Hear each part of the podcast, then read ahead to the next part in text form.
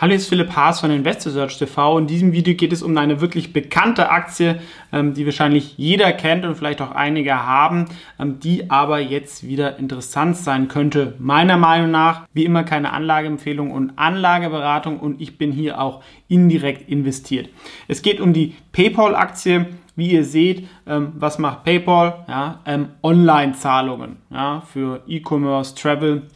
Und das war auch ein Grund, warum es während Corona extrem stark nach oben gegangen ist mit diesem ganzen E-Commerce-Boom, ähm, aber danach auch nach unten. Und das ist so dieses typische Beispiel, was wir gerade in den USA auch immer mehr sehen, diese Übertreibung nach oben, aber meiner Meinung nach jetzt auch die Übertreibung nach unten.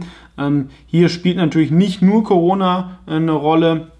Das ist aber der größte Faktor. Der zweite Faktor ist, denke ich, ein bisschen die Angst vor Apple Pay was ja wirklich sehr, sehr gut ähm, integriert ist im MacBook, nutze ich auch, aber es ist auch ein bisschen so eine Art Frenemy, ne, weil ähm, da kann PayPal natürlich dann auch irgendwann oder Venmo ähm, hinterlegt sein und da kann es dann natürlich auch regulatorisch so sein, dass ähm, Apple das auch noch mehr öffnen will und auch der CEO ist ein bisschen verhasst, hat sich auch mal politisch geäußert und solche Themen. Der ist jetzt aber weg ähm, und die Stellung von PayPal und die Brand in diesem Markt, ist ja immer noch eigentlich das größte Fintech überhaupt, ist schon sehr, sehr stark. Sie haben da einige Sachen auch liegen gelassen, meiner Meinung nach, indem sie halt nur so eine Wallet irgendwo geblieben sind. Zumindest die PayPal-Marke, da hätte man ja natürlich noch viel mehr Sachen machen können.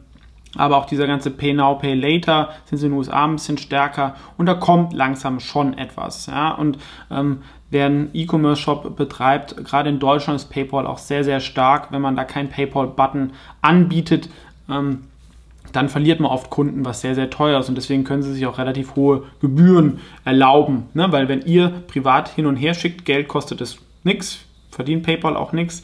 Ähm, aber wenn man im Shop ankauft, ja, dann kann es bis zu 2% der Transaktion kosten. Bei großen Kunden natürlich ein bisschen weniger.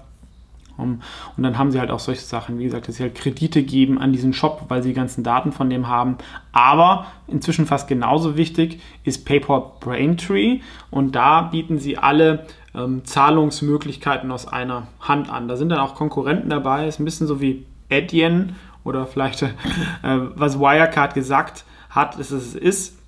Und hier ist zum Beispiel auch Apple Pay mit dabei, wie wir hier sehen. Also der Markt ist auch so, so groß. Ich glaube, da gibt es Raum für viele Player, wenn man da ähm, das wächst. Und hier sind sie natürlich ähm, auch von Apple Pay da ein bisschen unabhängiger. Und sie haben auch noch Venmo in den USA, was sehr, sehr beliebt ist, wo sich Leute Geld hin und her schicken. Ist vom Umsatz her aber nicht so bedeutend. Vom Volumen wird es, glaube ich, auch bei Amazon integriert. Kann natürlich dann auch eher mal ähm, schwierig sein, wenn man dann zu viele Marken hat, ja, weil letztendlich machen sie ähnliche Sachen wie, wie PayPal, ähm, aber haben da halt auch den einen oder anderen klugen Zukauf ähm, gemacht. Und ähm, PayPal hat schon wirklich eine Marktmacht, also sie haben über 400 aktive Kundenkonten. Vor allem im Westen, also in China, ist ähm, Tenpay und Alipay noch mal größer, auch vom abgewickelten Volumen, was man oft so ein bisschen ähm, vergisst. Aber das Wichtigste für jedes Business ist, dass es halt eine Möglichkeit hat, dass Kunden ihn zahlen können. Und gerade international ist es dann sehr, sehr einfach. Um, und sie sitzen da schon sehr, sehr in der Mitte ähm, und bieten da halt einfach sehr, sehr viele Möglichkeiten an. Und ist, äh, manchmal denkt man, das ist so ein bisschen trivial, aber es gibt viele Betrugsthemen, ähm, das Geldwäschethemen, Compliance-Themen und das hilft ihnen, glaube ich, eher als den kleineren, weil das natürlich dann, wenn man das einmal hat, dann einen Vorteil hat. Und ich glaube, man kann auch dem ganzen Thema um, ähm, zusätzliche Services, zum Beispiel für Firmen, dass man denen irgendwie hier Rechnungsstellungen, ähm, Kredite, ähm, Risiko von Kunden, ähm, solche Themen anbietet, vielleicht auch sogar Buchhaltung. Ähm, also dieser Brand ist einfach schon sehr, sehr ähm, groß und die Finanzindustrie ist ja auch sehr, sehr interessant, so von den Margen, wenn man da mal sehr, sehr stark etabliert ist. Und jetzt auch die Marktkapitalisierung von den 75 Milliarden. Ja, das, ich glaube, Stripe, das wäre auch noch ein Konkurrent von Braintree, ähm, war schon mehr wert. Ja, also im Bullenmarkt könnte allein das Braintree ähm, das mal wert sein. Und die Leute sollten halt nicht vergessen, dass PayPal nicht nur PayPal ist, sondern mehr. Und sie produktseitig zwar langsam sind, aber auch so ein bisschen vorankommen, dass sie da irgendwie schneller sind, weniger Friction, dass die Leute weniger abbrechen, dass sich hier halt auch irgendwie, wie wir sehen, es hier Face ID nutzen kann.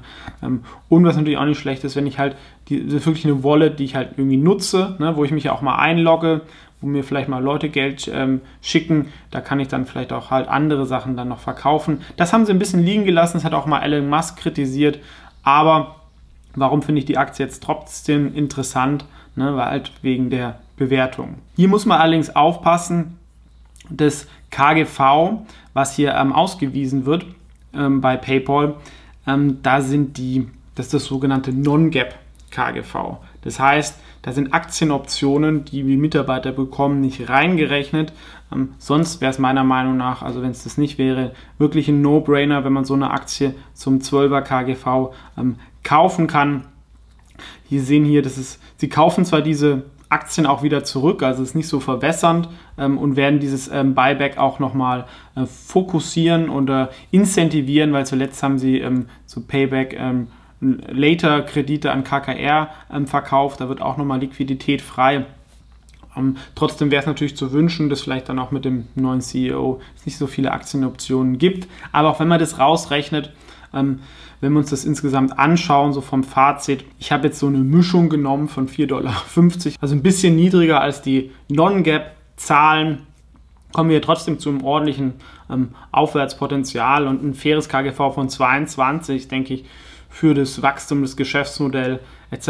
jetzt auch nicht super bullish. Ja. Also im Frühjahr historisch hatte ähm, PayPal immer jenseits der 30 ist natürlich jetzt auch ein bisschen eine andere Marktsituation. Trotzdem könnte sein, ja, dass ähm, PayPal ähnlich wie Meta im letzten Jahr dann auch mal eine starke Erholung hat. Oft gibt es dann immer so Prozesse, die Aktien, die sinken, dann noch weiter sinken lassen und Aktien, die steigen, noch steigen lassen. Aber wenn dann mal der Trend da ist, kann es dann auch sehr, sehr ähm, stark sein und für mich ist es aktuell eine gewisse Marktineffizienz, wie wir es vielleicht zuletzt bei Meta hatten. Die Aktie war auch verhasst, ja, ähm, bei PayPal auch aktuell ähm, wird gesagt, ja, keiner nutzt mehr PayPal.